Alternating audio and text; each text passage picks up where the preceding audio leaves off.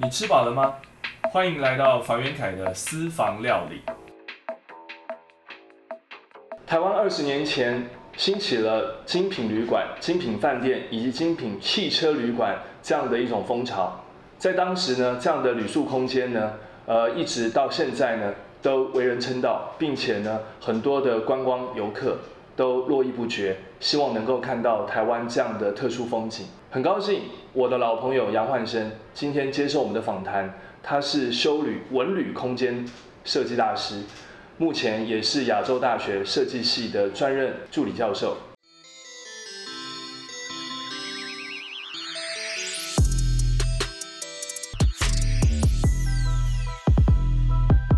创造体验，呃，有你自己的一套这个呃见解，跟你的一个这个设计手法。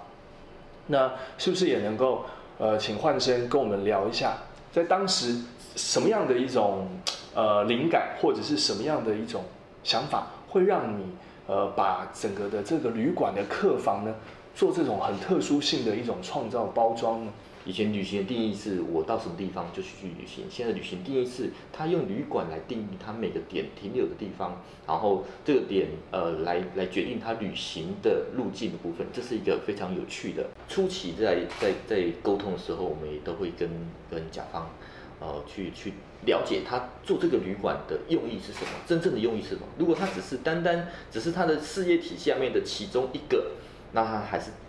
保持说他只是想要呃。换一个风格或者换一个设计师，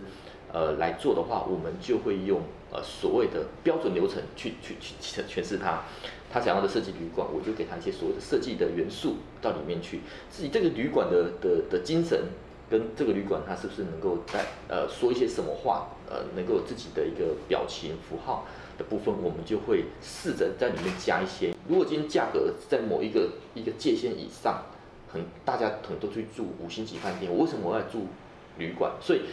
如果这个价格是齐平的时候，那这个设计旅馆它本身就应该非常有趣，因为它非常的特别。因为去住呃星级饭店，它就是非常的标准制式，然后非常统一，服务也非常到位。可是一个设计旅馆，它的服务一定没有办法像星级旅馆这么到位。可是我为什么还想来住？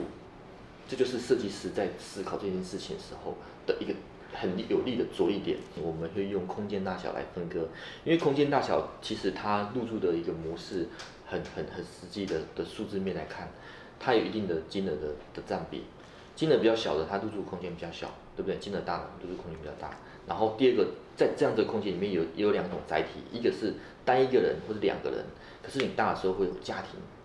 的的的进来，所以我们很清楚可以在这样子的一个呃。面积也好，金额也好，然后呃人员也好，我可以去很清楚的去切割出这样子两种的课程的部分。对于小房型的部分，我会喜欢给他一个比较体验型体验型的，因为他的对于点来讲，对他来讲只是一个两天一夜，我只是那个一夜的那个过程之中，所以我们会占比较多体验式的，呃呃。形式上的它的呃风格的部分会占多一点点在这上面去去操作它，它的房间的的类型虽然小，可是它会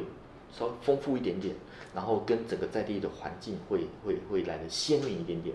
那自己第二种就是它面积比较大的，它的停留时间有可能是两天三天，我必须要给它变成是家的延伸，我希望它不止停两天，我还希望停停三天。如果入住是三天，我希望它下次停一个礼拜。那他给到的部分就会相对的舒适，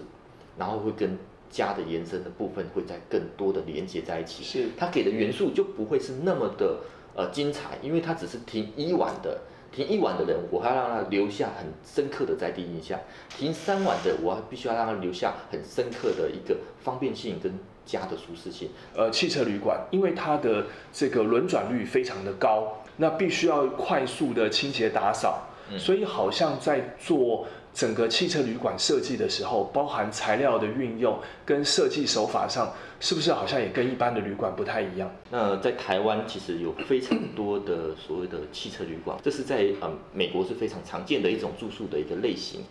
那这个类型，呃，在在不其不止在美国，在全世界都有。可是，在台湾的时候，就变成是一个非常特殊的一个类别。那呃，刚开始我在接触的时候，其实呃，那时候的汽车旅馆已经是在呃台中是非常成熟的。在呃设计的过程中，我不只要呃去想到说，当一个房间是三个小时就会被体验一次的时候，它怎么被使用，还有包含呃照顾这个房间的。打扫人员，我的浴室空间跟我的呃住宿空间是一半的，切成一半的时候，代表你会增加的六个面，所以在打扫的过程中，十分钟的同样是四个人，你必须要处理十二个面，哦，这时候它就更更困难了，甚至还有客厅区、房区跟浴室区，哇，如果它是四个面的话，是有着二十四个面，所以在十分钟里面怎么去做？二十？四个面的的一个打扫，这就是这样会不会增加人力上的成本呢？当然，这全部都是包含装修成本增加、时间成本增加、人力成本增加。所以我们现在要要要去解决的就是怎么在这三者之间去达到一个平衡。所以我们在很早之前，我们就知道我们我也要突破的同时，我必须要知己知彼。我要站在甲方的过程，包含他做任何的采购、任何的设计的元素的部分。的的的取决，我都要亲力亲为去做这件事情。那这就是我们我刚呃谈到说，我们如何去跟甲方之间去做一个很好的沟通。其实不需要沟通，你必须要站在他的立场去思考这些事情。第二个是呃设计旅馆这件事情，呃，他必须要细到多细？细到其实刚刚讲的一个小小的一个洗发精、沐浴乳哦护护发的一个小备品组。我们都亲自去打样，亲自亲自去设计。当然，施工不就不会是我们去施工，我们会去找到全球最好的、最棒的，甚至是体验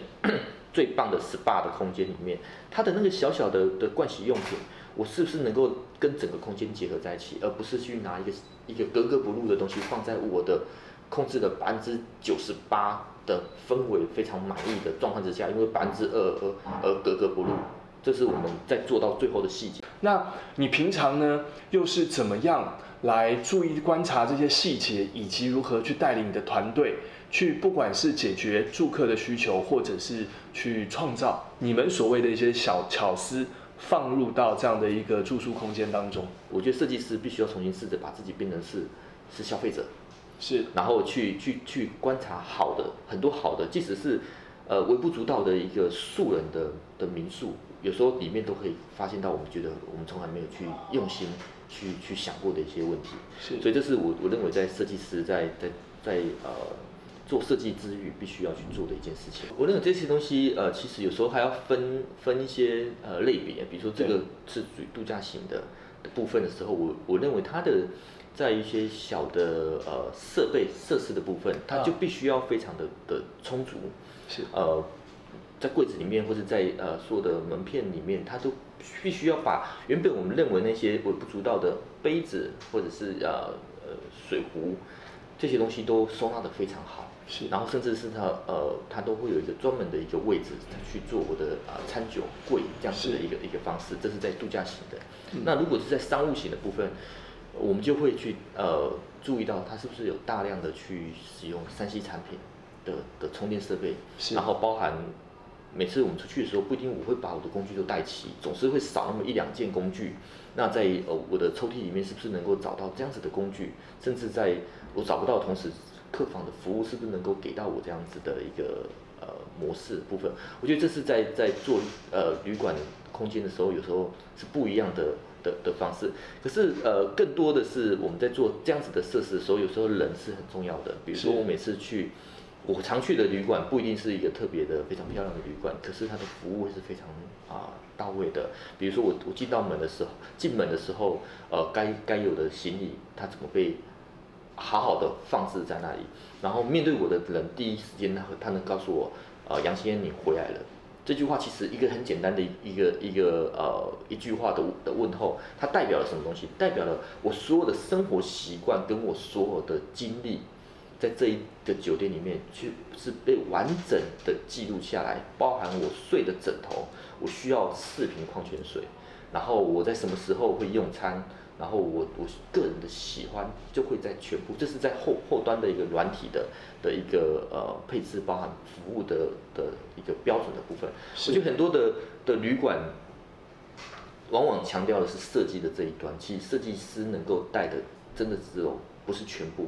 百分之六十到七十，是后面的服务人员的素质跟服务人员的这些整体的表现，有时候是占。比是非常重的，百分之四十甚至到百分之五十以上，大家都是呃专业专业也有一定的美学素养在在做设计，所以很多的的的旅馆呈现都是一个非常丰富的一个方式，然后会极尽所能的把所有当下流行的符号、流行的语言，呃，国际上所有的国际式样都塞进去里面。对。然后这个里的的的当下，你会看到呃很多来体验旅馆的人会觉得哇好丰富，然后很特别很新奇。可是群众的的的胃口是会被喂养的，甚至以前我们在呃一个旅馆里面有三十多间房间，甚至有到六十多间房间，我曾经最多开到六十种六十种风格，一个旅馆里面有六十种风格，这在台湾是没有办法去做这件事情，可是我们还是办到这件事情。嗯那办到的同时之后，我们发现其实在类类呃数字的统计上面。当然有一部分人会希望我每次每次的，因为你有这么多种风格，我每次都想要换新，数不一样的，一定有这样子的人。可是占比例多大？不多，大概五趴到十趴，顶多。那其他的九十 percent 的人在做什么？他们在寻找一个跟他心灵契合的空间。设计师在做这件事情，就是把旅馆变成是家的外部延伸。这个外部延伸的结果是每个旅客他会自己去找寻，会是自己去搜索。他要的是什么？我没有办法去定义一个我喜欢的风格，然后一定是你喜欢的，这很难。所以我会定义一一系列大概是这样子的一个等级的东西，让每个人去找寻他自己要的一个氛围。我觉得这是在设计呃旅馆发展的的的的的过程当下，目前大概大家都是用这样的方式。那第二个的话才会去谈故事，呃，说明情境，然后给他体验式的一个生活。你觉得？呃，未来不管是十年或二十年，这当中你认为会有什么样的一些变化，以及需要该如何去应应？能不能给我们这个呃下一代年轻的有志从事设计工作的年轻人一些建议？第一个，它在于呃整个设计层面的部分的的的着重会呃会越来越重，可是这个重不是在于说它的呃。设计的密度越来越重，而是说他在做设计的的同时，他被淬炼完之后的那个设计语言是呃会会被更更着重在被看到。我觉得认为未来的设计呃必须要能够去有能力去转移任何可能的形式，在于时间轴上，在于呃类呃类型学上，在于整个空呃东西呈现的一个视觉的冲击上面，我觉得这是第一个能够去去呃把所有的材料、所有的元素都一一归类，然后善巧的出现在某个地方，让人家去做一个精神上的连接，或是情感上的一个投递。